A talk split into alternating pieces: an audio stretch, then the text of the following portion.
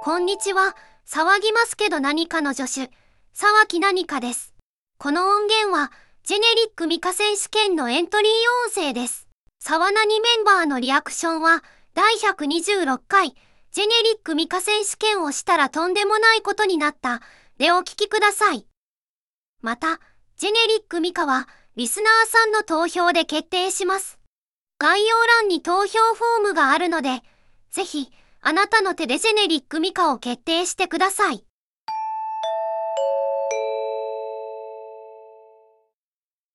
Entry number one. 私、ミカがおすすめする BL は、です。あらすじをご紹介します。ブラック企業に勤め、生きることに疲れてしまった早川は、ある日の帰り道、自称サキュバスのアンリを拾い、家に住まわせる。ご無沙汰の早川は、ウキウキしていたが、このサキュバス、パンツを脱がせると男で。これね、もうね、セクシー、セクシー、お、no、セクシーなシーンがたくさんあるんですが、泣ける話でもあるんですよ。ぜひ、おすすめです。Entry number two. こんにちは、ミカです。今日は私が最近ハマっているものを紹介させていただきますね。私が最近ハマっているのは、です。これはですね、が、で、相手の男の子のとっても素敵で、すごいんですよ。ところがね、が、で、おっきくて、すごくね、リアルで、描写がすごい素敵なんです。とっても素敵なので、ぜひお楽しみください。Entry number three.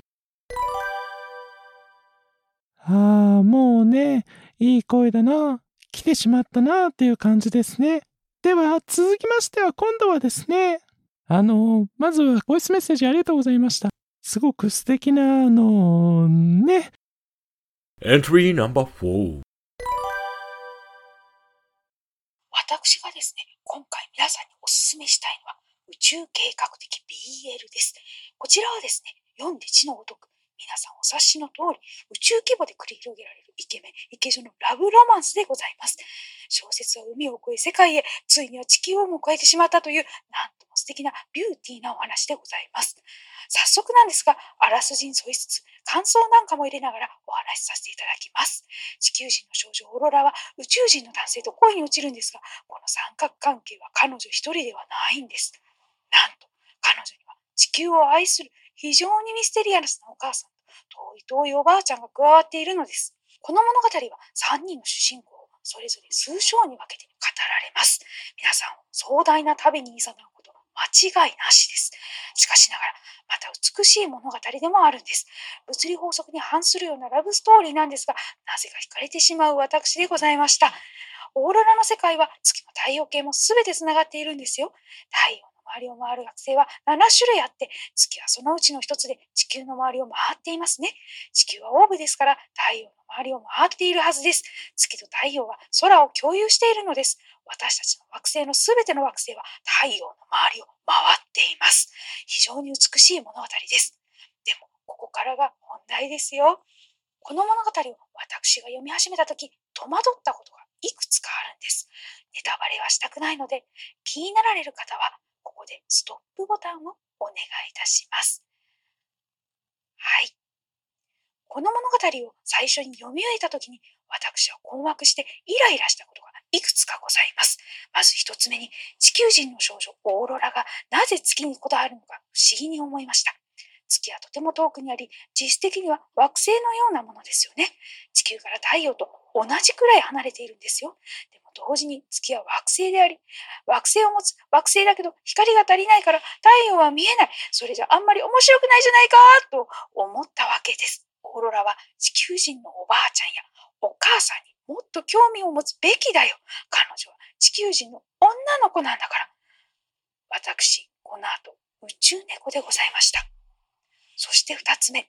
こちら、宇宙飛行士の男たちのロマンス、ロマンスかと思いきや、この物語には宇宙飛行士の男性があまり出てきません。なぜだろうオーロラが好きな宇宙飛行士がいないのはなぜ私、再び宇宙猫でございます。なぜ宇宙飛行士の男性が登場しないのでしょうかここから衝撃でございますよ。皆さん、心の準備はよろしいですかこの物語には何度読んでも宇宙飛行士がいると思わせるような工夫をしていないんです。物語に登場する数少ない宇宙飛行士の男性は確かに存在するのですが、ほとんど言及されず、ただなんとなくそこにいるだけなんです。BL じゃないじゃないの私は三度宇宙猫でございました。皆さんに私のおすすめするこの作品、伝わりましたでしょうか？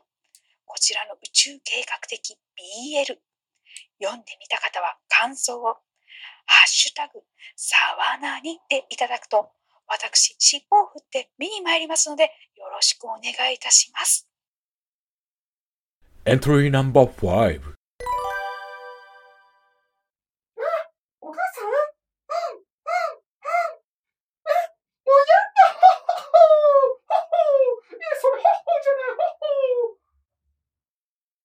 Entry number 6.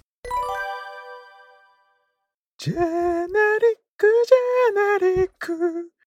夢のジェネリック、ミカいかがでしたか？ぜひ、お気に入りのジェネリックミカに投票してください。それでは、ごきげんよう。